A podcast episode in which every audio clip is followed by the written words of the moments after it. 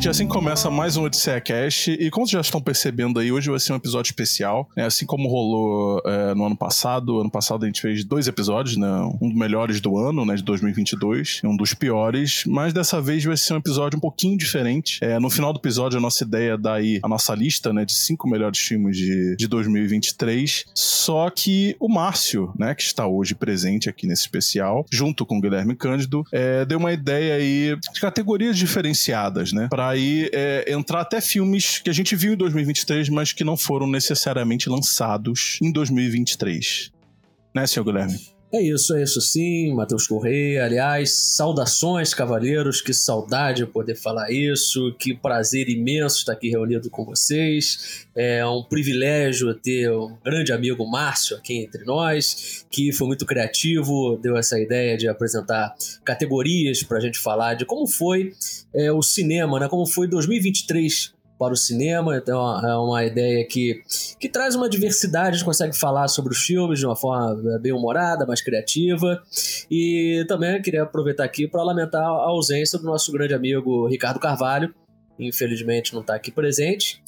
Mas, né, é, vida Verdade. que segue, a gente, a gente lamenta aqui, né, torce para ele, ele voltar, quem sabe, é, no futuro próximo. Mas, enquanto isso, vamos seguir aqui dizendo como foi o cinema nesse ano de 2023, não é mesmo, Matheus? Não, verdade. Lembrando que nessas primeiras categorias nós vamos dar também, é, vamos falar de filmes que, que a gente viu em 2023, né, mas que não foram necessariamente lançados esse ano. Márcia, quer falar alguma coisa?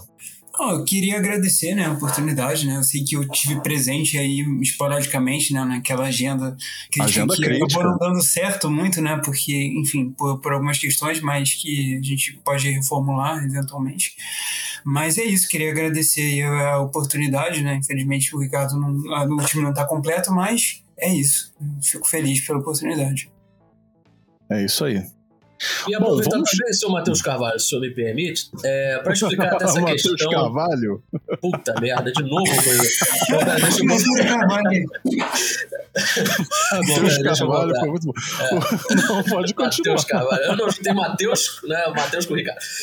É, então, se você me permite, senhor Matheus Correia, também explicar essa questão do, dos filmes que a gente viu em 2023, mas que não necessariamente estrearam em 2023 porque também vai ter muito filme que a gente vai falar aqui que foi exibido em festivais, né? Como a Mostra de São Paulo, o Festival do Rio, e que vão acabar chegando apenas em 2024, né? É, só em 2024 que vão estrear comercialmente. Mas aí, a gente já teve a oportunidade de ver, a gente dá o nosso jeitinho aqui de, de encaixar na lista, né? Porque afinal de contas foram filmes que foram produzidos no ano de 2023, foram lançados no circuito de festivais, mas que as distribuidoras no Brasil optaram por adiar a estreia, né? Exatamente. E hum. outra coisa, né, que eu não comentei, mas esse episódio aqui vai ser transformado de forma mais extensa, né, é, em texto. E vai estar no tomada7.com e no quinongular.com também. Eu vou tentar colocar os links uh, na sinopse. Não fica muito. Não dá, normalmente não dá para clicar nessas plataformas, mas pelo menos vai ser aí um, um guia para quem quiser acessar esse texto. Enfim, vamos começar? Bora. Eu acho. Vamos começar então com a categoria cult que não me pegou. E obviamente eu não vou começar, tá um pouquinho de medo de, de polemizar demais nessa categoria. Quem quer começar com o cult que não me pegou? Eu começo então, senhor Matheus. Eu vou começar aqui. Eu sei que o senhor não quer polemizar, mas então deixa isso aí para mim. Eu vou jogar polêmica no seu colo, senhor Matheus, que eu sei que você também tem uma opinião tanto quanto né, peculiar sobre esse filme, que é Piquenique na Montanha Misteriosa. Um filme de 1975 dirigido por Peter Weir, cineasta australiano de muito prestígio, que já foi indicado ao Oscar várias vezes, autor de alguns clássicos do cinema, mas que de fato fez um culto que não me pegou em 2023. E eu tenho certeza que o senhor também é, não morre de amores por esse filme, até porque é aqui uma referência, uma piada interna, né? Porque é, eu, o Matheus e o Ricardo, a gente fazia uma gincana cinematográfica, uma espécie de gincana. Toda semana a gente é, se reunia é, em chamada para debater sobre o filme. A gente escolheu um filme na semana seguinte, a gente é, entrava numa chamada para poder conversar sobre ele. E pode ficar tranquilo que eu não vou falar o nome né, da, da, da gincana, caso me segurando aqui, ah, que eu quase soltei o nome da gincana. Mas foi um filme que foi eu que escolhi, né, na gincana. Exatamente. E eu tava nessa coisa de escolher filmes assim. É, entre muitas aspas, filmes que normalmente eu não veria, não escolheria. Falei, bom, na, na gincana vou escolher. E eu me dei mal, né, cara? Porque eu acabei não gostando de nenhum filme que eu escolhi, inclusive esse. Foi impressionante. E ainda tinha pontuação, né, pra ver quem, quem ganhava a gincana, né? E você sempre escolhia filme que você não dava muitas estrelinhas, né? É. Fato curioso. Pois é. Agora, senhor Márcio Weber, o cult que não te pegou em 2023. Então, é, teve alguns, mas eu acho que eu vou escolher um que é muito querido por alguns, né? Também vai ser um pouco polêmico, não é, não é um, um, um clássico deliberadamente, é um filme é, relativamente recente, né? Que é um, um, filme de animação, que é japonês. A garota que é, conquistou o tempo de 2006, né? Do Mamoru Hosoda, desculpa a pronúncia horrível, mas. A gente tá acostumado com, com isso aqui no Odisseia. Porra, estamos. É, o, o Guilherme acho que já tá puto comigo porque, pela escolha. não, jamais. jamais. Não, Vamos mas... seu assassinato aqui, mas tá tudo certo, tira desse.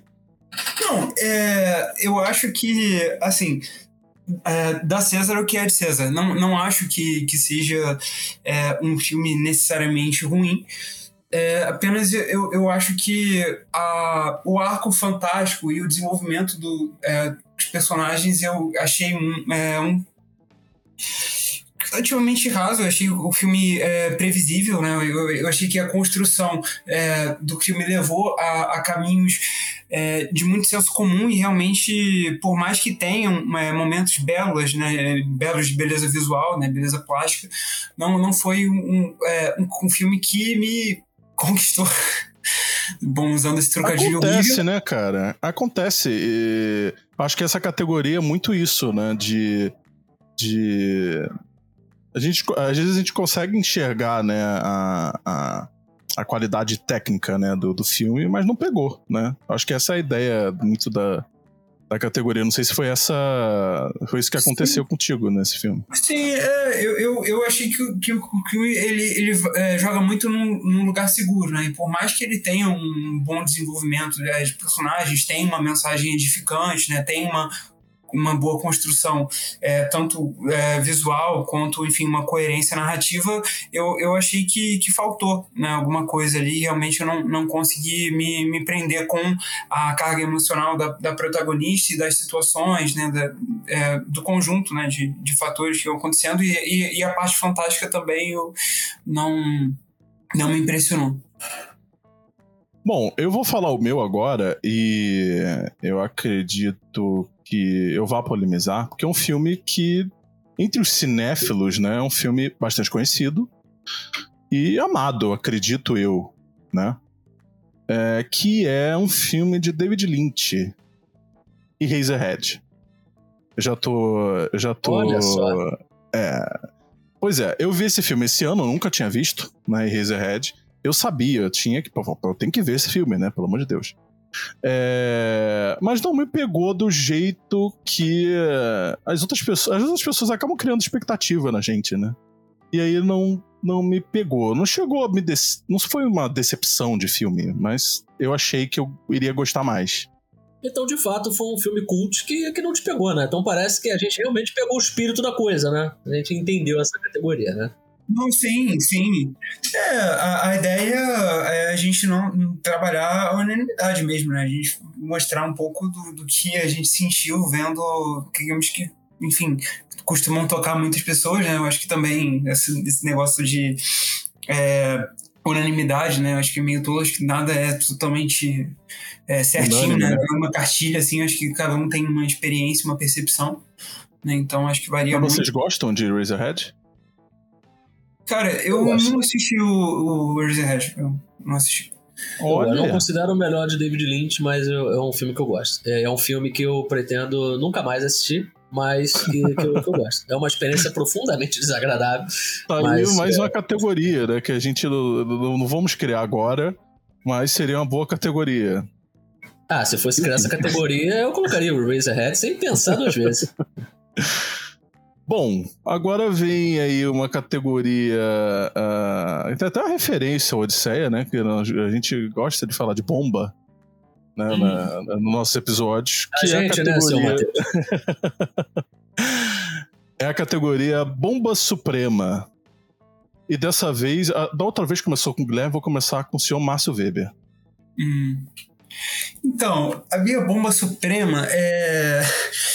Então, é o, é, o, é o filme que talvez não, não seja exatamente é, isso, mas é o, é o filme que me desagradou profundamente no lançamento, é, né, que é o último ônibus com o Timothy Spall, né, infelizmente é um ator que eu gosto, Sim. mas que é, esse filme ali, ele tá é, numa uma, uma muleta fazendo um, um, um, estereótipo. O filme faz um desserviço à, à terceira idade e, e é um filme que é, é, bem ofensivo e, e, segue toda a cartilha né, da, é, de, de, de, sessão da tarde. Eu acho o filme não tem um, um, um arco emocional bem definido, foi uma bagunça e, e vai é, trabalhando todos os clichês e ao mesmo tempo que tenta se aprofundar emocionalmente e não consegue. E aí é um filme é, maçante, o, o, eles têm a proeza de conseguir subaproveitar o Timothy Spall, ele está realmente muito é, antipático, não que ele não tenha um estereótipo antipático, mas ele geralmente é, é bem aproveitado, né, ele está muito mal dirigido nesse filme e realmente está ali é, fazendo gesticulações e, e é um filme que, é, enfim, é, é, é, curto, mas ao mesmo tempo foi uma, uma sessão bem é, desgastante. e foi muito uma experiência bem ruim. É um é filme isso. curto e grosseiro, né? Aliás, Exatamente. eu concordo plenamente com você, cara. Eu assisti esse filme e eu concordo com você. Realmente é um filme muito ruim. E ele tenta trazer um discurso, né? Tentando combater alguns tabus, né? Trazendo, assim, alguma, algumas rusgas que a gente tem na sociedade, na questão de preconceito e tal, etarismo, e o tiro acaba sendo pela culatra, né? Em alguns momentos, né? Ele acaba só reforçando né? os estereótipos. Ele né? reforça os estereótipos negativos, Sim. né? É, é, é, é um filme meio inexplicável, porque você está tentando ser exatamente é, relevante né, para a sociedade e você acaba fazendo exatamente o contrário do que você se propôs. Ele se torna aquilo que ele está desesperadamente tentando criticar. Né, exatamente, e, e, e, não intencionalmente, né? Isso é o pior de tudo. Né? O filme tenta Sim. atirar, o filme tem um bom coração, mas ao mesmo tempo, enfim, de, de boas intenções, não. O inferno está cheio. O inferno está cheio. Exatamente. Verdade. Bom, Agora o seu Guilherme, né? A bomba suprema de 2023 para o seu Guilherme. Bom, a bomba suprema é porque é o seguinte: eu pensei em pegar essa deixa do inferno e tal, dessa pegada mais religiosa que o Márcio trouxe pra gente. Mas, é, como o nome da categoria é Bomba Suprema, eu acho que é difícil encontrar outro filme que represente melhor o adjetivo bomba do que o filme dos Cavaleiros do Zodíaco essa adaptação Eita. live action que estreou esse ano, que é uma atrocidade cinematográfica, é um filme que mancha o legado uh, do, do, desenho japonês, né, que também é chamado de anime ou anime, e que ainda comete o pecado supremo, o pecado capital de incluir apenas alguns segundos da abertura, aquela canção memorável de abertura que aqui no Brasil. Rapaz, isso que eu ia perguntar, cara. A música do, do vocalista do Angra, né? Exatamente, né? Sem isso, ser a... O vocalista do Angra tá no. Tem, não, no não, não, não, Se tivesse, eu acho que ia até melhorar o filme, né? Mas não, é um filme cheio de convenções, de clichês, tenta é, aproveitar a jornada do herói, mas de uma forma muito trôpega, são personagens sem carisma. O, o protagonista, ele até, ele até se esforça, ele tenta fazer algumas caras e bocas, bancar ali o, o bam, bam, bam, mas no final das contas ele tem o carisma de uma porta, né, aqui parafraseando o amigo Matheus Correia, e para mim 2023 não produziu uma bomba maior do que Cavaleiros do Zodíaco. Tem um, um, elenco meio doido, né, também, né, o Chambinho, a Faye Jackson também. É, Pois é, né, cara? Pois é, tem uns atores assim bem, bem aleatórios, né? Que você não, não esperaria ver numa adaptação de Cavaleiros do Zodíaco que, que acabam aparecendo, né? O título completo dele em português é Os Cavaleiros do Zodíaco, Senseiya, o começo. Eu não sei se esse subtítulo O Começo é uma promessa ou uma ameaça, porque a gente torce muito para que pare aqui. Que seja um fim e não um começo, né? E tá disponível na Netflix, né? É, é. Pois é. Bom, é, agora a, a, a, bomba suprema de 2023, né, para mim, foi Passagens. Olha só. Olha, Passagens, é, dirigido pelo Ira Sex. Bom, é ali é, é, é, um casal gay, né, que tá numa crise e só que um deles é, se apaixona pelo, por uma jovem, né? Que é interpretada pela Adele Stracopoulos. Desculpe aí a, a, a pronúncia. É, eu achei um filme, eu não sei se seria um bom adjetivo, mas eu achei quase detestável, assim. Eu não gostei nem um pouco de passagens e até fiz questão desse ano ver um outro filme do Area Sex, porque eu fiquei com um pouquinho de rancinho e até gostei do outro filme que eu vi, acho que foi Little Children, não sei como é que ficou a. a Melhores Amigos. Melhores Amigos, que eu gostei mais do que Passagens, mas definitivamente não gostei de Passagens. Eu não sei o que vocês acham dá para cravar que ele tem um protagonista mais insuportável do ano, né? É um sujeito extremamente eu, desagradável. Eu já né? também. E olha que eu gosto muito do Franz Rogowski, né? Eu não assisti tantos filmes também, com ele, também. mas eu acho ele um dos atores mais é, promissores, né? Dessa geração. Só que promissores... É, é, não, eu acho que realmente ele já sustentou esse, esse posto, mas é, a construção, a performance em si, a atuação, eu não, não, não acho problemático. Para mim, o que me incomoda realmente é a concepção do, do personagem, né? Como esse personagem se porta, né? O que, que ele representa, né? Na narrativa e tudo mais. Então, realmente. Foi bom, você é ter, foi, foi, bom você ter comentado isso, porque foi uma das coisas que me incomodaram, assim. Eu sinto que o filme faz uma, uma força para ser. Uh, é, para apresentar uma história uh, diferente, vamos dizer assim, que sai aí do, do, dos clichês, mas ele encaixa o, o, o personagem principal num, num, num, numa prisão, assim, que é muito conhecida, sabe? E isso me incomodou um pouco. É, eu. Eu, eu acho que tem uma, uma, uma tentativa, né, principalmente da, da, da, da composição, né, de, é, como ele se, se porta né, em, em relação a a orientação é, sexual dele, a questão de, de se distanciar né, de, de, de rótulos e de, de, de, posturas, eu acho que tem uma, uma preocupação em tentar criar uma, é, camadas né, para esse Sim. personagem. O, o, o que realmente me, me incomoda é, essa falta de consistência dele, né? Eu acho que é um, que é um, um personagem que ele é, é, muito egocêntrico, né? Um personagem que você tem muita dificuldade de, de se conectar, um personagem que realmente não, não, não tem um, uma empatia pelo, pelos outros, né? E ele acaba indo muito pelo, pelo próprio desejo, né? Então ele está sempre guiado pelo... É um personagem muito é, narcisista, então é muito difícil você é, se guiar. Tem um, um, um, filme que também trabalha né, com um personagem é, bem antipático, né? O Guilherme já sabe qual filme que eu tô falando, mas ele é, consegue, enfim, dosar isso melhor. Vou falar dele depois, então não vou dar spoiler qual filme que eu tô falando, não, mas enfim. Pô, agora fiquei curioso, cara. É o Fire, é o Fire, é o Fire. É qual? A Fire. Ah, sim, claro, claro. Que também é dirigido por um colaborador habitual do, do Franz Rogowski, né? Sim. O, Perfeito, é o Christian Petzold, né? Isso.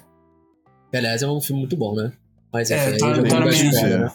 É, não ia dar spoiler, mas enfim, tá, tá na minha lista. Não vou falar em qual posição, mas ele tá. Bom, vamos por agora um filme mais aleatório do ano de 2023. Aquele filme que, que você não esperava, né? Ver em 2023, você viu né, o meu filme mais aleatório de 2023 foi Blade. eu, eu, eu, até, eu, até, agora não sei porque eu vi esse filme, eu nunca tinha visto. E, e vi Blade, né? É, é, não, sinceramente, não gostei tanto quanto eu achei que eu iria gostar. Mas foi um filme aí bem é, aleatório. Inclusive, eu acho que vai ter aí, né? Um remake de Blade. Vai ter alguma vai. coisa aí, uma continuação, não sei. Uma Rushla área, inclusive, né? Pô, mas isso daí tá pra ser um tempão, né? E é, e tá uma novela, os bastidores, né? Estão dizendo que o roteiro tava uma porcaria, aí o Mahershala Ali ameaçou sair do filme, trocaram o roteiro, né? Chamaram outro roteirista, aí perderam o diretor, né? Tá é uma novela danada, vamos ver, né? Mas olha só. Aproveitando agora... que a. Ah.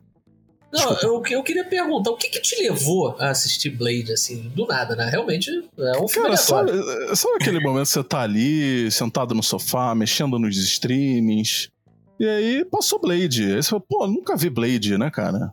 Tem que, tem que acabar com isso e vi. Simplesmente. Ô, Márcio, eu vou contar uma história de bastidor aqui, porque este cidadão está tentando emplacar o Blade já tem um tempo. Toda vez que tem uma coisa, ah, vamos botar um filme assim, né, que você queira ver, nunca viu, um filme aleatório, um filme que você nunca colocaria para ver, mas que você veria, né? É, e aí, eu não lembro se você chegou a sugerir isso numa gincana, senhor Matheus, mas eu lembro que Blade surgiu em mais de uma oportunidade. pois é. Aí eu já matei a curiosidade logo e vi Blade. Enfim. Aproveitando que o senhor está, estava com a palavra, né, qual é o filme mais aleatório de 2023 para o senhor Guilherme Cândido?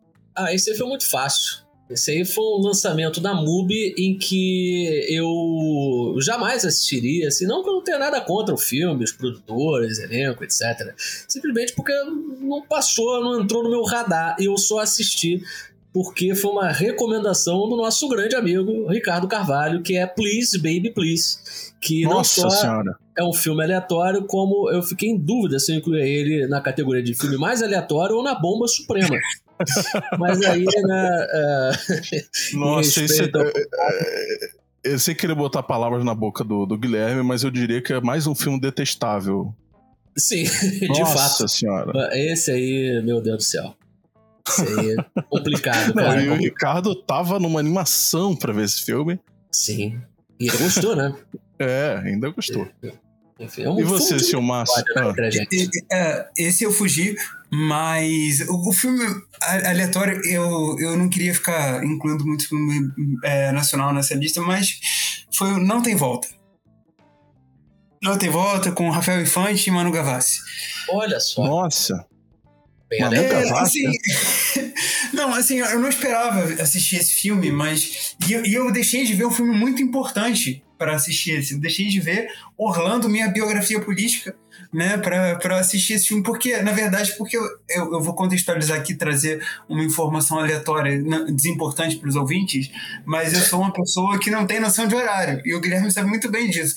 Eu não tenho noção de horário. Então, eu fui lá, achei que dava tempo e tal, e eu fui, vi o filme no Downtown, e o, e o Orlando era em Botafogo, e aí eu, o filme acabou às 13, é, 13 e meia, o Orlando era 4 horas lá, no, enfim, olha a, a noção de tempo do cidadão. Mas, enfim, eu vi por acaso, porque eu tava meio ansioso, eu tava de, é, com tempo vago, né? Eu tinha, tive uma consulta de terapia, eu tava com, com um tempo vago num, num compromisso e, e, e eu tava enfim, ruim para voltar para casa e eu acabei vendo, né, tava em cartaz e era um filme assim que, sei lá, eu, eu olhei e vi é, muitas trailers, né, e pessoas ali comentando. E, e assim, a, a figura da, da Manu Gavassi é, é, é curiosa para mim. É uma pessoa que eu tenho uma certa distância, mas ao mesmo tempo, é, não sei, às vezes me chama alguma atenção essa personagem que ela assumiu. Então, não, não, apesar de eu não ser muito fã do Rafael Infante, eu assumo. É, então eu acabei assistindo e, e, realmente não, não valeu muito a pena. Não. Rafael Infante do Porta dos Fundos, né? Dos Fundos, eu, eu, tô, tô reconhecendo pelo nome. Você ouviu esse filme? É, eu, eu achei esse, esse filme se vende, né, como um filme de, de ação, mas eu diria que é um filme esquerdomacho do cinema brasileiro. Um filme que se diz que é muitas coisas e ele acaba sendo mais do mesmo. Bom, chegou agora a vez do filme mais chocante de 2023. É... Eu esqueci qual que foi a ordem das outras categorias, mas vou, eu vou começar. É... O filme mais chocante de 2023, é... para mim, foi Birth. Não, não foi lançado em 2023, foi lançado em 2004. Né? É um filme é... do Jonathan Glazer, que inclusive lançou um filme esse ano, né? Que é o Zona de então... Interesse. Sim. Sim. Tem tudo a ver, né? É, verdade. Não tinha pensado por esse, por esse prisma. E é um filme chocante, né? De muitas maneiras. Né? Um filme que ficou conhecido até por o pessoal sair da sessão, né? Com uma cena específica, eu não, não vou contar, mas rola ali um, uma interação esquisita, vamos dizer assim, entre a Nicole Kidman e um outro personagem. É um filme tanto quanto peculiar, né? É, e eu confesso que eu também é, caí nessa cilada, até porque, é, caro ouvinte, quem me indicou esse filme foi o próprio Matheus Corrêa. É. é, eu também vi, né? Fiquei curioso. E realmente é, é, um filme que me decepcionou também, né? Por ser um filme do Jonathan Glazer, por ter um elenco muito bom e uma premissa instigante, mas que o final é, é, é deprimente, né? É, ele, acabou, ele acabou indo para um lado muito religioso, né? É, é, um filme que também sofreu na, na, na pré-produção. Então. É, enfim, é um filme que decepcionou, me decepcionou o também. O filme do Jonathan Glazer de 2003 que você viu não foi Zona de Interesse, né? Mas foi esse que, é o, que aqui no Brasil é o título de Reencarnação, né? Reencarnação, pois é. Bom, é... senhor Guilherme Cândido, qual foi o filme mais chocante do seu 2023? Olha, o filme mais chocante de 2023 para mim foi Os Mercenários 4. Mas assim, é, ele foi chocante em vários aspectos. Eu fiquei chocado com muitas coisas desse filme. Eu fiquei chocado com os efeitos visuais do filme, porque me parece que foi assim algum aluno da faculdade né, ali aprendendo a mexer com programas de computação gráfica. É um filme que tem efeitos visuais atrozes mas o que mais me chocou em Os Mercenários 4 foi a performance da senhorita Megan Fox. Porque Nossa. é uma suposta atriz que vai completar para completar aí 20 anos de carreira e até agora ela não aprendeu a atuar. Ela ainda acha que ficar com a boca semi-aberta, é, fazer um olhar 43, sabe? Esse tipo de coisa, assim, é o suficiente para chamar de atuação. E o pior de tudo é que escalaram a Megan Fox, que é uma das atrizes mais objetificadas desse século no cinema, para um papel que critica a objetificação da mulher. Então, assim, é uma coisa que dá vontade de você chegar e lado da janela. Porque, cara, como é que você vai colocar a Megan Fox para criticar isso, né? A Megan Fox é um papel feminista. Então, sinceramente, é, realmente eu tô chocado com a escolha desse filme. realmente chocante. É. Mas não tem nenhum filme de autoconsciência, né? Não é nenhuma crítica assim Zero.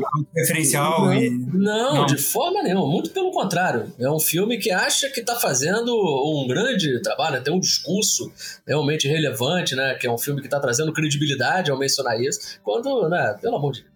Não dá. Bom, senhor Márcio, qual o mais chocante de 2023 para o senhor? Então, eu vou.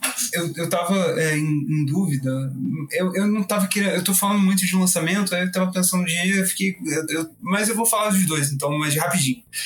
É, bom, de, de lançamento vou continuar com o brasileiro, é, que é um filme que eu, eu soube né, que o Guilherme gostou bastante, que foi Propriedade, né? Porque é, é o filme que eu não esperava, né? É, eu, eu, vi comentários, enfim, mas claro, é, uma coisa é você, enfim, é ver o, o, o que o, o, outro fala e, e, depois você de fato ter é, essa experiência, né? Porque é, é, é um filme que distancia muito essa, essa questão é, da empatia do, do, do, espectador né, para com os personagens. Né? É um filme que te desafia nesse sentido, né, ele te desorienta nesse eixo, e é, e é um filme que, que realmente ele adota um, um, ritmo muito frenético, né, um ritmo muito intenso, do início ao fim, é, e, e, tem um, escolhas muito ousadas, né, que realmente é, acabam sendo sim um, um marco né, pro, do, do, cinema brasileiro contemporâneo porque não são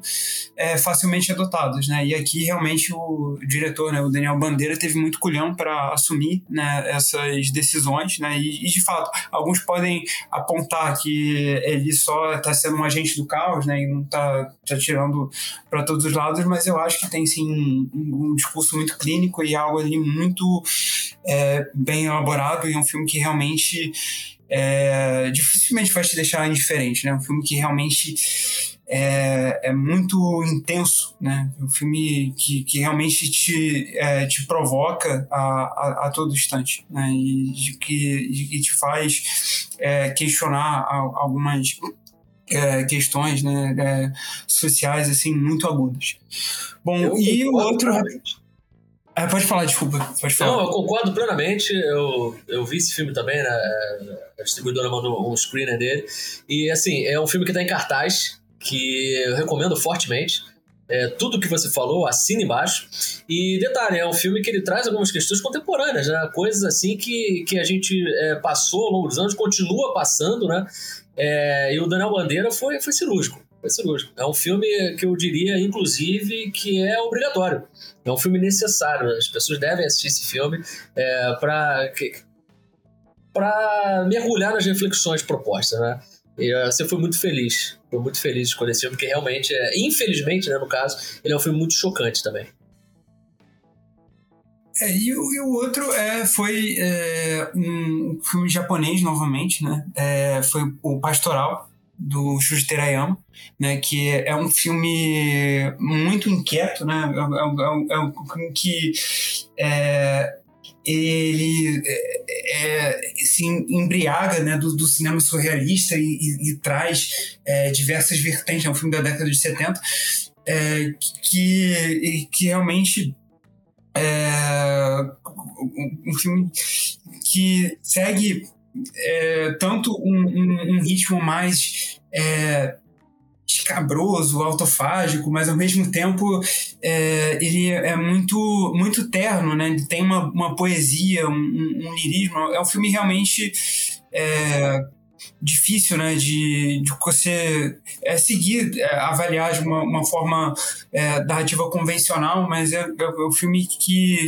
acaba te deixando meio inebriado, né, você é, vai vendo a, a, aquelas imagens, né, a conjuntura de, de situações, é muito instigante, né, tem imagens realmente muito é, impactantes que te deixam realmente assim, é, desorientados e, é um filme que realmente me chegou muito e enfim, por isso que eu trouxe ele aqui também. É um filme que foi indicado a Palma de Ouro, né? Do, do Festival Isso. de Cannes. E é muito interessante você ter é, trazido esse filme aqui, porque ele é um coming of japonês, né? É, e justamente no ano que a gente já teve o filme do Coreda, né? Que é o Monster. Então é muito interessante você ter trazido esse filme para fazer o paralelo, né? Apesar é. de que, né, algumas escolhas do filme, pelo que você tá. Eu não assisti, eu não assisti o filme, mas é, pelo que você está comentando aí, ele vai para um caminho que, uh, pelo menos você falou, né, que, que fala de surrealismo, né? É, já não é muito assim a praia do, do Coreia nesse filme, mas é, acho interessante que os temas são correlacionáveis, né? Sim, é porque realmente é, ele não, não segue né, uma, uma estrutura é, o, o, o eu, eu não assisti tantos filmes né, do Coreado, mas eu, eu, eu, sinto que ele tem né, um, uma, uma necessidade de, de, de, trabalhar mais temas é, mundanos, né? Trabalhar mais uma, um, um, arco, é, enfim, é, mais próximo à realidade, né? De, esse filme do, do, do, do Terayama, né? É, ele já, já realmente radicaliza né, as estruturas é, cinematográficas. É o, o filme que é, tem sim né, uma, uma mensagem, uma convenção so, é, social ali é, trabalhando né, as experiências e, enfim, e decepções né, e, e, e, e problemáticas familiares, mas de uma forma completamente não convencional e, e realmente mergulhando no, no surrealismo de uma forma bem instigada, assim, bem compromissada né, é, no onírico mesmo. Bom, agora chegou a hora é, uma, uma das categorias mais esperadas da noite. Uma coisa meio Oscar, né? Do jeito que eu falei, mas beleza. É, o filme mais decepcionante de 2023. Posso começar? Por favor. Vai lá. Bom, o filme que eu mais me decepcionei em 2023 e, e, e me decepcionei porque eu esperava né, é, que fosse muito melhor do que foi foi Asteroid City do Wes Anderson é, que inclusive tem um episódio, é, diria, um pouco melancólico aqui no Odisseia Cast. Porque foi o primeiro episódio. Que, é, o primeiro episódio que eu tinha gravado sozinho, né? É, e é um filme que eu esperava bastante, assim, e eu não gostei tanto quanto eu achei que eu gostaria. Mas eu queria fazer umas menções honrosas, né? Porque tem umas figurinhas carimbadas aí dos filmes do Wes Anderson que fizeram de novo um bom trabalho que foi. Uh, acho que o design de produção desse filme é muito bom. De novo, né? Novamente. E a trilha sonora é muito boa também. Do Alexandre Desplat, né? Um, já ganhou Oscar, já foi indicado várias vezes. Pois é. São dois elementos que eu gosto do filme, mas em, de forma geral uh, eu me decepcionei. Foi um filme que dividiu público e crítica também, né? Teve muita gente que amou o filme, teve muita gente que detestou. Eu confesso que eu fiquei ali no meio termo, mas eu concordo com você. Tá, tá entre os. Eu, eu sou suspeito de falar porque eu gosto muito do, do cinema do Wes Anderson, então eu não tenho muita dificuldade em apontar esse filme como um dos que eu menos gosto dele. Até porque é um filme que é, a estética dele, né? É um filme que ele puxa muito para si, né? É, tem muito estilo e pouco conteúdo, né? Não tem tanta substância, assim, né? É tudo uhum. que chama muita atenção, para na verdade você não, não tem muita coisa ali, né? Então, é, eu concordo. E confesso a você que eu tava em dúvida entre esse aí e o outro filme que eu acabei escolhendo. Além que você foi o primeiro, já falou esse aí, então agora você é, acabou de eliminar qualquer dúvida que eu tinha sobre. agora eu, eu, quero saber qual a sua decepção de 2023 a minha decepção de 2023 foi o Urso do Pó Branco. Eita! E, é, é, pois é, porque era um filme que, que prometia muito, né? Porque, é, como a gente está falando aqui do Odisseia Cast, mais uma vez, eu que faço questão de sempre é, exaltar a presença do Ricardo. O Ricardo, ano passado, ficou enchendo o nosso saco. Não, porque a gente vai ter que ir na cabine desse filme, vamos ter que ver, vai ter episódio do Odisseia Cast. De fato, teve um episódio do Odisseia Cast sobre o Urso do Pó Branco. Mas a verdade é que o filme, dirigido pela Elizabeth Banks, é, tinha uma história bem curiosa, bem inusitada em mãos, é, tinha tudo para poder é, explorar com irreverência, eles tiveram liberdade para isso, mas no final das contas o roteiro é profundamente conservador.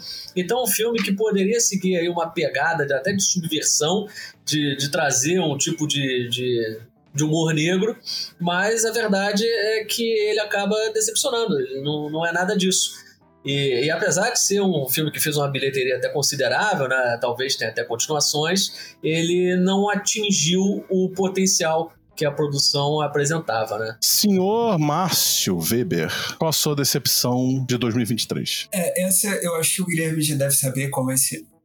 É infelizmente, eu vou ser polêmico também. Não, infelizmente, não necessariamente, né? Acho que é toda é, unanimidade bem fundamentada vale. Não sei se vai ser bem fundamentada nesse caso, mas, enfim, é, todos nós desconhecidos. Ah, garoto, concordo. É, eu tava em dúvida, caraca, pô, eu deveria tirar uma foto aqui da minha tela que tá todos nós conhecidos, Asteroid City, Cocaine Bear. Incrível. Caramba. Porque, assim, é, Primeiro porque eu, eu gosto é, bastante, não sei hoje como seria, uh, porque eu não, não revisitei o filme, mas eu tenho um carinho enorme, pelo, principalmente pelo 45 anos né, do, do Andrew Hay.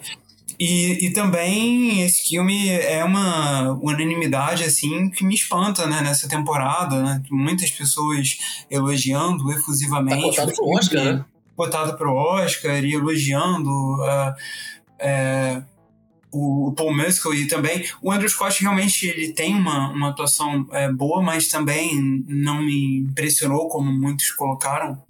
Então, é, eu, eu acho que é, a, a, grande é, questão do, do filme é que é, ele é muito ambicioso, né? Porque é um filme que está querendo é, projetar assim um, um, uma história é, muito potente, né, muito carregada e, e trabalhando elementos é, pesados, traumáticos, mas para mim é, ele utiliza de de um roteiro, né, um texto muito batido, né, e, e, e questões ali que estão é, numa convenção extrema, né, que realmente não me impressiona, por mais que tenham é, boas atuações, né, o, da Claire Foy, o Jim Bell estão muito bem no, no, filme, mas eu, eu acho que todas as alegorias do, é, e, enfim, as viradas, e por mais que tenham é, momentos visuais bem expressivos ao longo do, do filme é, é, algo ali que está sempre num, num, num, num, tom mais abaixo do que ele acha que estaria, na minha é, opinião. Então, realmente, foi um filme que, que não me pegou e realmente não gosto. Aliás, o Márcio comentou, é, falou, ah, o Guilherme já deve saber, é porque nós estivemos presentes, né? A gente assistiu junto, ao, todos nós conhecidos. Na época ele ainda era o All of Us Strangers, né? No, no, Festival do Rio. A gente teve o privilégio de assistir lá no, no Odeon.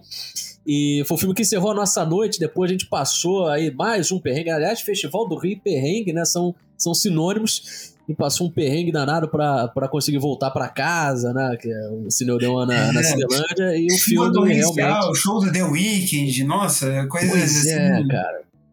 E o filme acabou não sendo grande coisa, né? Então, assim, a gente é. encerrou de uma forma bem, bem frustrante a noite. Bom, agora vamos para a categoria que tem um nome, tem um, tem um, tem um título um pouquinho extenso, mas é a categoria Não Dava Nada e Surpreendeu. Senhor Guilherme Cândido.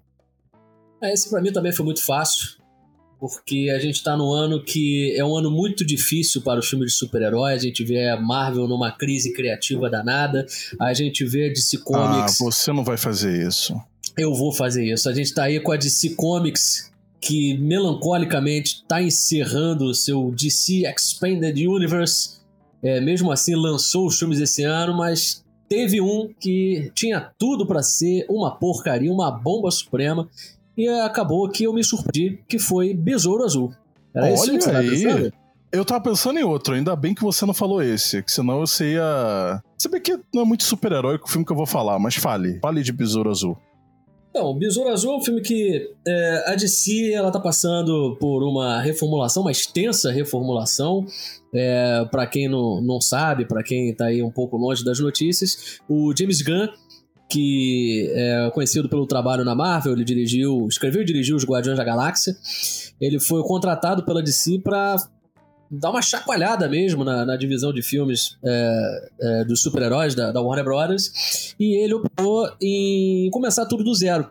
Só que essa opção dele trouxe alguns efeitos colaterais, porque quando ele foi contratado, a DC já tinha muitos filmes que estavam concluídos e, e outros acabaram até cancelados, como foi o caso do filme da Batgirl. E aí esperava-se até que Besouro Azul ou fosse cancelado ou fosse relegado à plataforma de streaming. Esperava-se que o Besouro Azul chegasse, é, fosse lançado diretamente na HBO Max. Mas acabou que o Besouro Azul foi lançado nos cinemas e era um filme que realmente é, esperava-se pouco e, e, ele entregou mais. Eu não vou dizer que ele entregou muito, mas ele entregou mais é, do que ele prometeu. Eu fiquei surpreso, é um filme gostoso de assistir. É um filme que traz alguns valores é, familiares, é um filme que traz conforto, aquele tipo de filme que é gostoso de fato de assistir. Aquele filme aventuresco, algum... gostoso, né? Sim, é um filme, é um filme leve, um filme inofensivo, é um filme que vai trazer aquele, aquele calorzinho no peito, né? É, de você estar tá ali, porque são personagens muito simpáticos, você dá vontade de você querer ser amigo de todo mundo, fazer parte daquela família, né? Tem a, a, a vovó, por exemplo, que rouba a cena, é, não, eu vou te filme. dizer um nome que traz, eu acho que esse aspecto de nostalgia, de se sentir bem, de feel good. Feel good movie. Agora eu mandei feel agora. Movie, feel good movie. Só. Que é a Susan uhum. Sarandon. Ela não tem uma ah, coisa meio, meio nostálgica, meio. Não, totalmente. Tudo bem que ela tá horrorosa no filme, né? É um dos pontos negativos. de fato. Eu gosto muito dessa ênfase do Guilherme. Tava com saudade do horrorosa dele. Não, ela, ela tá péssima no filme. Bom, Posso, posso falar, senhor Márcio? O meu. Vai, vai lá, vai lá, vai lá, vai lá. Bom, um filme que eu não dava nada e me surpreendeu foi Rainfield, é, dando sangue pelo chefe. Esse subtítulo é... aí, né? Esse subtítulo aí é, é pra demitir estagiário, né? é um filme que, assim, é, é, a gente aqui, eu acho que ninguém aqui costuma ficar olhando sinopse, nada disso, mas eu sabia né, que o Nicolas Cage, por exemplo, faria, fazia o, o, Drácula, né, porque o Guilherme tinha comentado, acho que até comentou em algum episódio aqui do, do Odisseia Cash, acho que ele Comentei. comentou no Estresse da Semana, né? Sim. E me surpreendeu muito, cara. É... Não é um filme perfeito, longe disso. Mas uma das coisas que me surpreenderam também, claro que né, já sei que ele é um grande ator e, e, tudo mais, mas me surpreendeu muito, e eu comentei com o Guilherme que eu ia comentar isso aqui na, na gravação, que foi a atuação do Nicolas Cage como Drácula. Eu gostei muito, cara. É um Drácula mais afetado, uma coisa assim. Eu gostei da composição do, do Cage, Drácula né? dele. Totalmente Nicolas Cage. É, eu gostei muito, cara. E, e foi um filme, é mais aí um filme gostoso de assistir, por mais que seja um filme com a quantidade considerável de gore, né, de sangue, muito sangue. Claro que o filme, né, com Drácula não podia ser diferente, né? É... E é isso. É o Rainfield é dando sangue pelo chefe. Eu concordo. Sim. Nicolas Cage tá impagável. Até o Nicholas Holt, que é um grande ator também, é, eu, acho que o papel dele dá menos oportunidades, né, de, de crescer né, no filme, apesar de ele ter muito mais tempo de tela do que o próprio Nicolas Cage. Mas é um personagem mais contido, né, um personagem ali... O Nicholas Holt faz um, um ajudante do Drácula, né? E ele é um personagem que tá tendo uma boa dose de de reflexões, né? Se, qual o papel dele no mundo e. E. e né, ele tá tendo questões pessoais e é um personagem mais. Mais, mais e, contido. Agora né? essa questão do relacionamento tóxico, né? Traz isso até Sim, com, com humor. É, e pra quem o não Nicolas sabe, Cage faz um Drácula. Desculpa, fala. Não, o Renfield, ele é uma espécie de continuação, né, uma continuação direta do, do Drácula do, do Bela Lugosi, né? Porque a Universal possui os direitos, né? Tem esse universo de monstros da Universal. E o filme ele dá continuidade aos eventos do, do Drácula. E, e o Renfield, ele, ele tava naquele filme, né? Então é curioso que, que, como eles deram continuidade. Senhor Márcio, sua vez. Filme que você não dava nada e te surpreendeu. Então, eu não quero ser injusto, porque na verdade é um diretor que eu gosto bastante, né? Ele fez três filmes que eu gosto bastante, né? Claro que em tons diferentes, né? Mas eu tô falando de é, Flora e o Filho, né, do John Carney, que é um diretor que, como eu falei anteriormente, eu gosto bastante, né, ele é, é Once, né, que é um filme belíssimo, pra, e também, enfim, é, tem o é, Mesmo Se Nada Der Certo, né, o Begin Again, que também é um filme é, menor, mas eu também acho bem bonito, mas, assim, eu não estava esperando tanto porque eu não sei, eu, eu, eu, vi o material fora, né? Acho que as coisas estavam. Não, não sei, é, o anúncio do filme sim me deixou um pouco. É, porque parecia ser uma repetição de, de é, temática, né, de fórmulas, mas e, e, por mais que não seja é, também nenhum filme muito inventivo, né? Eu, eu acho que é um filme que tá com o coração no lugar certo, né? Eu, e, e, eu gosto é, muito do, da habilidade né, do John Cornyn de, de, de contar uma, é, uma história né, com, com bastante apreço né, ao, ao, aos personagens, ao processo da música.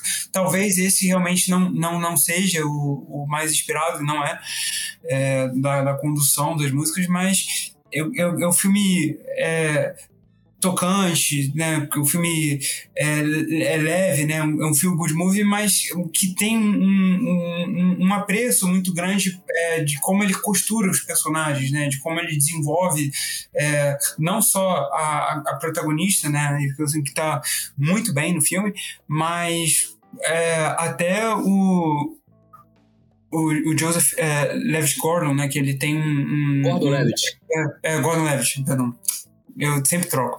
Gordon Levitt, obrigado, Guilherme.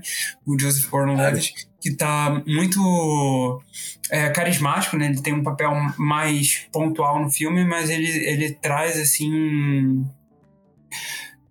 É, um, uma presença, né? Um, você realmente consegue enxergar ele ali como esse professor de música, né? Esse galã ali que ele interpreta. E, e, no mais é, é, é, muito é isso, né? De, de, de personagens que estão nesse vazio existencial, né? Que estão é, desesperançosos, né? E que acham ali na, na arte da, da música, né? De se expressar, né? De, de conseguir é, encontrar um lugar, né? E, e, eu acho que ele é muito hábil, né? Em costurar esses elementos de uma forma é, universal e alguns até acharam um filme bobo demais e de fato é, é um filme que é, não, não traz grandes intenções e realmente é, mas, mas é, deliberadamente cômico mesmo, mas é um, é, é um filme muito bonito. É, para mim, é um que realmente um, um, que eu gosto. E esse filme também ele tá no catálogo do Apple TV Plus, né?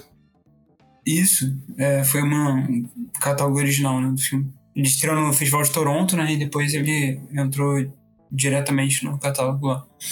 E para quem se interessar por esse filme, né, quiser acompanhar mais sobre o, o, diretor, eu recomendo Apenas Uma Vez, que é um filme que eu gosto muito, que ganhou o Oscar de melhor canção original.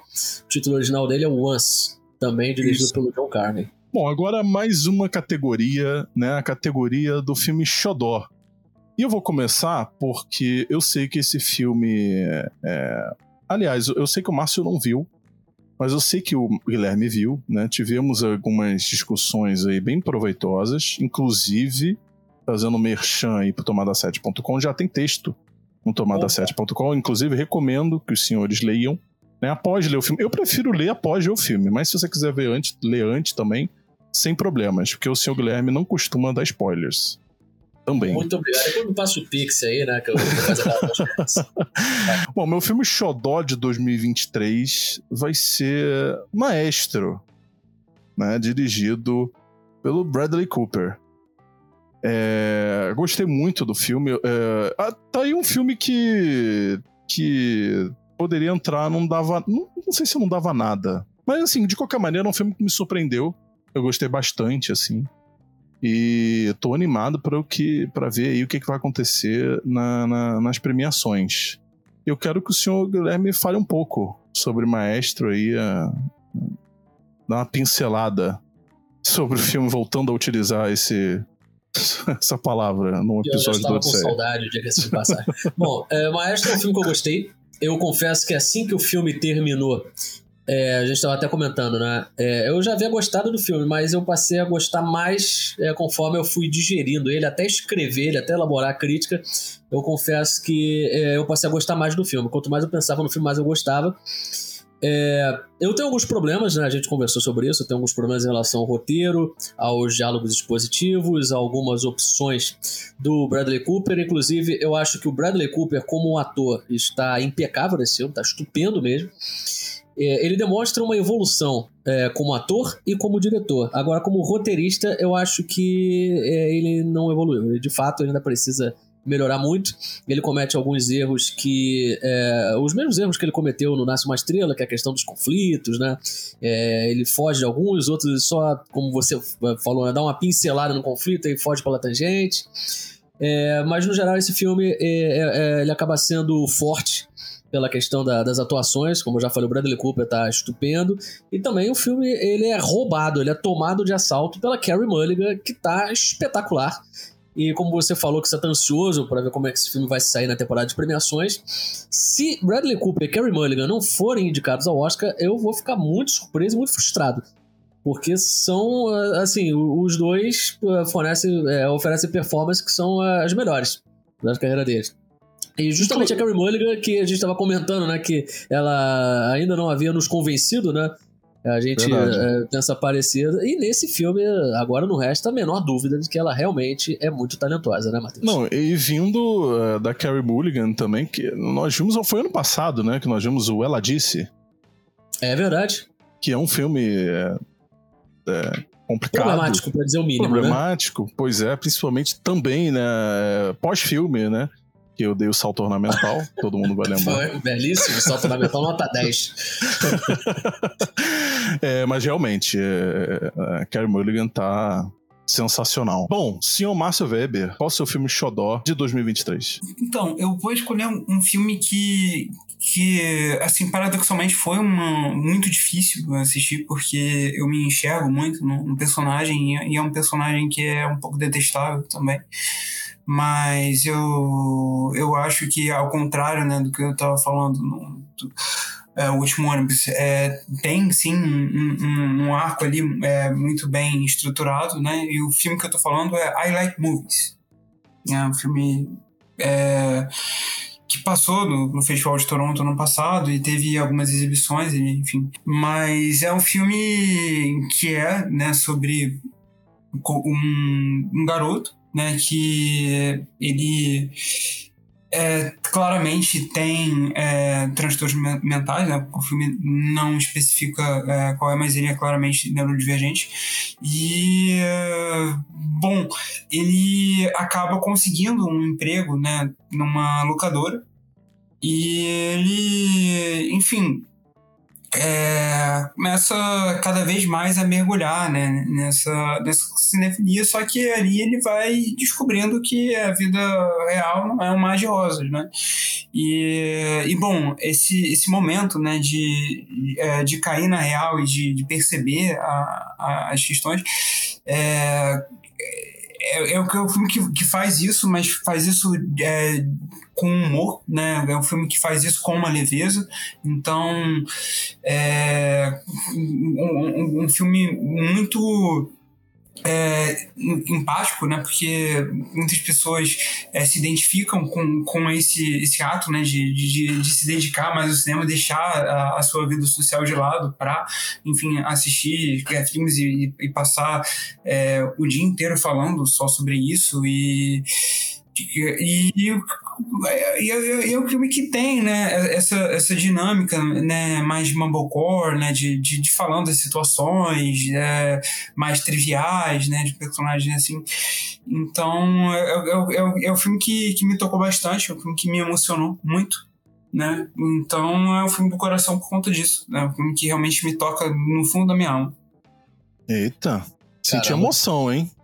Senhor Guilherme Cândido, o seu xodozinho, o seu filme xodó de 2023? Então, é, na verdade, eu tô numa situação aqui um tanto quanto esdrúxula, que é o seguinte: meu filme xodó, na verdade, eu, eu só posso citar ele. É porque eu assisto esse filme tradicionalmente, religiosamente, todos os anos, desde que esse filme estreou. Rapaz. Esse filme estreou em 18 de dezembro de 2009. Mas como o Odisseia Cast agora começou essa nova tradição de fazer os especiais, eu não vou poder repetir todo ano falar que meu filme xodó é Avatar, né? Então eu vou aproveitar que esse ano, como é a primeira vez que tem essa categoria, eu vou dizer que meu filme xodó é Avatar. Por outro lado, se vocês me permitem, eu diria que o meu filme xodó, já que todo ano será Avatar, então eu vou escolher outro, que é O Sabor da Vida, que foi um filme que eu assisti no Festival do Rio. Ele foi premiado no Festival de Cannes é, e também foi escolhido pela França como representante né, para tentar é, uma indicação Oscar de melhor filme internacional. É um filme que fala de, de, gastronomia, é uma história muito bonita, é um romance que não é nem um pouco apelativo, é um filme que ele, que ele consegue é, trabalhar com sensibilidade o romance e o drama da vida de, de dois é, cozinheiros que se gostam muito, mas estão hesitantes né, para saber se, se eles devem é, se casar e ele consegue ter esse equilíbrio. Ele é um filme que ele não se excede, ele é um filme que ele não exagera na sacarose, não acaba vendo um filme água com açúcar, também é um filme que acaba sendo forte demais ou traumático, e acaba resultando numa experiência que é, foi uma das experiências mais agradáveis que eu tive nesse ano de 2023 e foi uma das poucas notas 10 que eu concedi é, no, no Tomada 7. Somente dois filmes esse ano é, eu concedi a nota 10 é, no Tomada 7, um deles foi O Sabor da Vida. Então, por isso eu digo que, além de Avatar, que todo ano será meu filme Xodó, 2023 é, ficou conhecido para mim como é, o filme é, O Sabor da Vida. Esse foi o meu filme Xodó. Vida ele vai estrear no ano que vem no Brasil. É, ele só passou aqui no, no Festival do Rio mesmo, mas ele vai estrear comercialmente no Brasil inteiro é, no início do ano que vem. Há tempo, né, de, de pegar aí uma possível indicação ao Oscar. Ele vai estrear antes de 10 de março, né? 10 de março é, acontece a cerimônia, então antes disso já vai ter estreado o Sabor da Vida. Bom, vamos para o destaque nacional de 2023. É, eu vou começar surpreendendo o senhor Guilherme Cândido, porque o meu destaque nacional de 2023 vai ser Capitu e o capítulo. Olha só, cara. né, do senhor Bressani, né?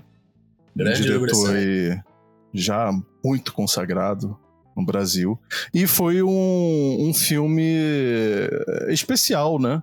Pro Odisseia, nós recebemos o convite da pré-estreia, né? De Capítulo e Capítulo, que rolou lá na Estação Net, ali de, Botafogo. de Botafogo, né? A gente conseguiu encontrar com. Tiramos foto com a Adriana Esteves, né? Que não tá no filme, mas ela tava ali prestigiando É a esposa do protagonista do filme, seu né? marido, exatamente. Vladimir Brista. Vladimir Brista, a gente tirou uma foto dele também. Tirou, a gente tirou também. foto, ele foi muito simpático, ofereceu até pra tirar outra foto, porque a iluminação não tava muito boa, mas a foto É, ou inclusive também quase quebrou minha mão, fui apertar a mão dele, é, com um aperto de mão bem firme, mas aliás, tiramos com o Bressani também. Sim, aliás, um abraço pro Vladimir Brista se ele estiver ouvindo isso aqui. A Adriana Esteves também foi muito simpático. O próprio Júlio Bressa, todo mundo ali foi simpático. né? Foi, foi, um- foi uma noite muito especial. Foi. Aliás, tem texto no, no Tomada 7, hein? um artigo, é, tem a crítica do capítulo, capítulo e também um artigo em que eu conto é, todos os bastidores, quase todos os bastidores, porque tem, tem uma historinha aí que acho que o Matheus não vai querer que eu conte aqui, né? Mas enfim, é, é um artigo que, que eu menciono que justamente o título é Uma Noite Muito Especial é, no Estação Net Botafogo, né? Que estávamos Olha é, nós três, né? Eu, você e, e o Ricardo. Eu vou até reler, né? Bom, senhor Márcio. Aliás, vou começar com o Guilherme, se você me permite, Márcio. Guilherme Vontade. Cândido, seu destaque nacional de 2023. O meu destaque nacional, eu já fui alertado pelo Márcio, é que ele estreou comercialmente esse ano, mas ele já havia sido exibido, é, acho que em 2022, Márcio. Foi isso? Isso, isso. 2022. É, eu tava querendo fugir disso e tentar surpreender, mas aí o Márcio já me desmascarou, então vai ficar esse filme mesmo, que é Mato Seco em Chamas. É, é um filme que, que traz, inclusive, com um pano de fundo a eleição para presidente. Ele traz algumas questões em relação a isso, mostra é, através ali do, do microcosmo é, numa região satélite ali de, de Brasília, de Ceilândia, ele consegue refletir a própria sociedade brasileira, o Brasil, a forma como o Brasil é, está dividido até hoje, né? E o filme aborda muito isso através de uma trama assim com elementos fantásticos, ali com, com flerte com, com faroeste, é, até com, com, a, com a distopia, né, digamos assim. E por isso, para mim, é, é o destaque nacional. Eu, eu diria que é um dos melhores filmes a estrear comercialmente é, no ano de 2023, independente de ser brasileiro ou não. Realmente é um grande filme. Não sei se vocês concordam comigo, né? É, eu tô louco pra assistir, ainda não assisti.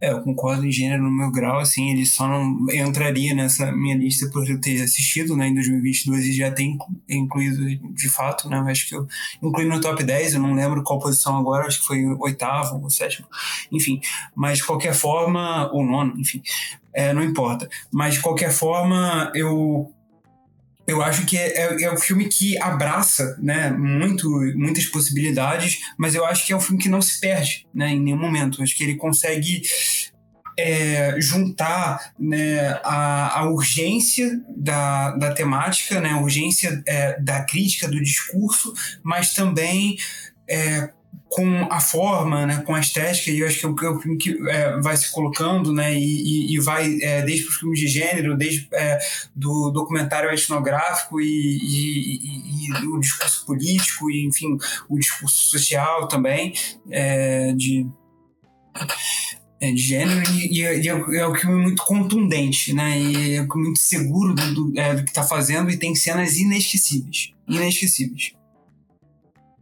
Bom, senhor Márcio, qual o seu destaque nacional de 2023? O meu destaque nacional é Tia Virgínia, né, que inclusive é um filme com temática natalina, né, é um filme que inclusive merece ser revisitado, né, porque eu acho que também é uma, é uma história é, muito é, específica né, do, do, que nós retratamos aqui. É, é um filme é, que pega, se apropria né, desse contexto regional, da, dessa dinâmica de, de da, da, festividade é, entre famílias, mas ele é, tem um, um, diferencial que é o fato de, é, de, ser um filme muito sincero, né, muito urgente, né, do, do que ele está tá retratando e muito corajoso também, né? Porque é, é, um filme sobre esse cair de máscaras, né? Porque nós temos essa tendência a, é, a querer passar uma imagem né, de, de quem nós não realmente somos em relação aos familiares e a gente está é, sempre é, a, indo para um, um lado de uma performance e eu acho que o filme consegue é, criar a partir né, de um, uma construção de uma personagem né, e uma menção honrosa a Vera Holtz, né, que tá numa atuação assim de tirar o fôlego, assim, ela tá num estado de graça realmente é, como a personagem título do filme, mas também tem é, atuações belíssimas também, né? Destaque para Led Salles e para Luiz Cardoso. Então é, é, um filme que, que emociona, que diverte em um grau. É, também é um filme muito bem conduzido. Né? O Fábio Meira tem ali um, um, um controle né, é, muito seguro do que ele está querendo transmitir e de como ele está transmitindo. Então, é, é, é, uma roleta russa, né, de, de roleta é uma montanha russa de emoções, melhor dizendo, é uma montanha russa de emoções que emociona, é, diverte, é, traz reflexões. Então eu acho que é um filme imperdível, assim, é um e grande tem filme. texto no Kino Angular, né? Isso, isso. E o filme foi um dos grandes vencedores do Festival de Gramado, né?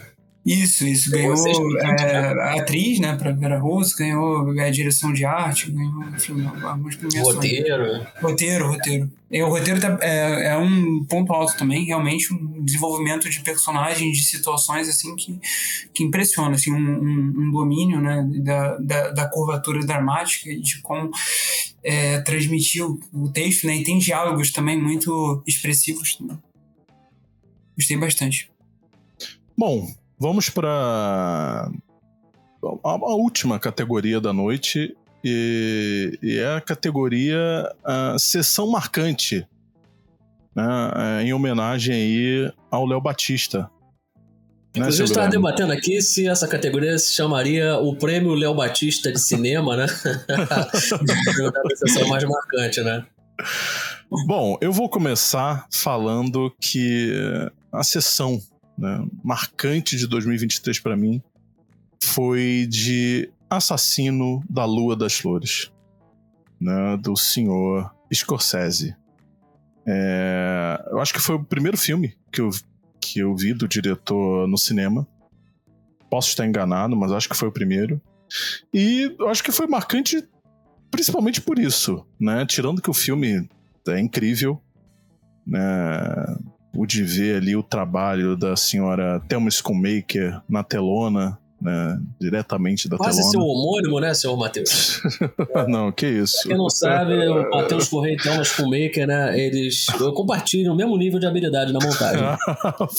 e para quem duvida, para quem duvida, né, é só acompanhar, é porque as pessoas não têm acesso, né, mas é, o Márcio, o Márcio sabe, o Márcio pode ser testemunha aí do, dos cursos que a gente fez na faculdade, os primeiros, os primeiros vídeos do, do canal do Tomada 7, né, aí você vai ter uma pequena noção do brilhantismo desse senhor é, como montador. Não. Senhor Guilherme, qual a sua sessão marcante? E não vale, ainda bem que não vale, porque é de 2022 senão seria falar o, a sessão do Ela Disse com um salto ornamental. Tenho certeza que te marcou. que salto ornamental? Ele deu um salto. Ah, você não sabe, Márcio? É porque os ouvintes aqui do Odisseia Cast já conhecem essa história. Mas é porque assim que acabou a sessão do Ela Disse, que foi um filme assim tão Qual adjetivo peculiar. você daria pra ser? Peculiar, obrigado. Foi um, foi um, filme tão peculiar que na saída do cinema nós três estávamos indignados com o que a gente tinha acabado de ver. E aí, na hora de descer as escadas do Botafogo Shopping, né, da, da sala de cinema de lá, o Matheus ele resolveu é, chegar mais rápido, né? Ele resolveu pular é, do primeiro degrau e foi direto ao chão. Eu, na verdade, achei que tinha sido um salto ornamental dele. Tanto é que quando ele chegou ao chão e ele caiu de uma forma tão espalhafatosa que parecia. Só faltou é, fazer o contorno dele, né? Botar aquela fita crepe em volta, parecia, né? Aqueles. Ah, é, os, aqueles casos de assassinato, né? Cena de crime. É, na verdade, ele tinha caído, coitado. Mas aí eu não tinha percebido é. que tinha caído. Até falei, pô, cara, você, desculpa que eu nem fui te ajudar, que eu achei que você tinha pulado. Mas não, ele tropeçou, coitado. Mas diga assim, o Guilherme Cândido, a sua sessão marcante, qual filme você vai dar o prêmio Léo Batista? O prêmio Léo Batista de sessão marcante de 2023 vai para Capitu e o capítulo. Não pode ser outro, meu querido. Olha. Você já aí deu né, uma pincelada sobre essa história, mas foi um dia muito especial que a gente foi assistir. Nós fomos juntos cobrir a pré-estreia de Capitu e o capítulo na Zona Sul do Rio de Janeiro. E aí tivemos contato com o protagonista e os protagonistas, né, e o diretor do filme, também com a Adriana Esteves, que foi muito solícita, tirou foto com a gente, falou até que é, o Ricardo parecia com o filho dela, né, foi é. muito legal. Tivemos ali uma história com uma, com uma atriz global, né, senhor Matheus, que infelizmente, né, infelizmente alguém pisou no pé dessa atriz e aí ela lançou um olhar do tipo, eu vou te matar, seu desgraçado, que a gente tem pesadelo até hoje. Inclusive, toda vez que é. acontece alguma coisa errada, a gente diz que foi uma praga praga dessa atriz, né? Que parece que o espírito dela tá pairando é. sobre nós. Durante enfim. um bom tempo, durou uns meses Durante eu fiquei um achando é. que eu tinha que fazer uma sessão de descarrego. Inclusive, que... acho que o Ricardo não está presente por conta disso, né? É. Depois a gente vai ter que averiguar essa situação, né? Mas... praga aí e tirou o Ricardo, né? Tirou o Ricardo. Pois é, justamente para falar disso aí, ele, ele não tá aqui para confirmar, mas foi uma sessão realmente muito marcante, até porque é um filme complexo, né? Porque o Júlio Bressani, é, o Márcio já assistiu a todos os filmes da carreira do Júlio Bressani, então ele fala, pode ele falar quis. até melhor do que a gente. Mas ele se destaca. É, ele se destaca por uma. Ele tem uma linguagem que é muito particular, né? Ele tem uma visão particular. Então, e aí assim que acabou o filme, né, a reação do Matheus, né, a reação do, do Ricardo, porque era para ser um filme, a gente quando foi assistir, a gente sabia que tinha algum, algum, pelo menos alguma coisa a ver com a obra de Machado de Assis, né, o, o Dom Casmurro, e no final das contas foi muito diferente do que a gente estava esperando. E aí, juntando Até todos esses a própria elementos. A presença dos, do, do, do, das atrizes, né? Do... A gente não esperava que, que iria é, ser. A gente assim, esperava né? que fosse uma cabine noturna, na verdade, né, praticamente. Sim. E aí acabou que foi né, um evento de divulgação. Foi uma pré-estreia oficial, teve a, a, imprensa inteira, carioca, praticamente, estava lá, né? Tava presente para cobrir, né? Então é capaz da gente ter até saído em, em algumas fotos e vídeos aí, Matheus. Depois Nossa, a gente fica de olho aí. É, eu nem fui procurar isso. Provavelmente vai estar gente assim, com a cara de assustado, de. Sim, principalmente depois estou. de pisar no pé daquela, daquela senhora, né? enfim. Mas, enfim, essa é a sessão mais marcante de, de 2023. Pra Totalmente mim. justo. Seu Márcio Weber, sua sessão marcante de 2023. Então, eu, eu tenho isso, né, de, de pagar de diferentão e tal, mas, é, mas eu não vou é, de um lançamento, né, a minha mais marcante foi Toda a Rotina Tem Seu Canto, de Yasuhiro Uzu. É, então, foi uma sessão... Gostei da, da entonação. Sensacional, cara. Então, é, porque, assim, eu acho que não é só pelo filme em si, né? É, que, assim, é, é, é, é delicado você ficar reforçando cânones, né? Mas, de fato, sim, eu, eu acho que se confirma.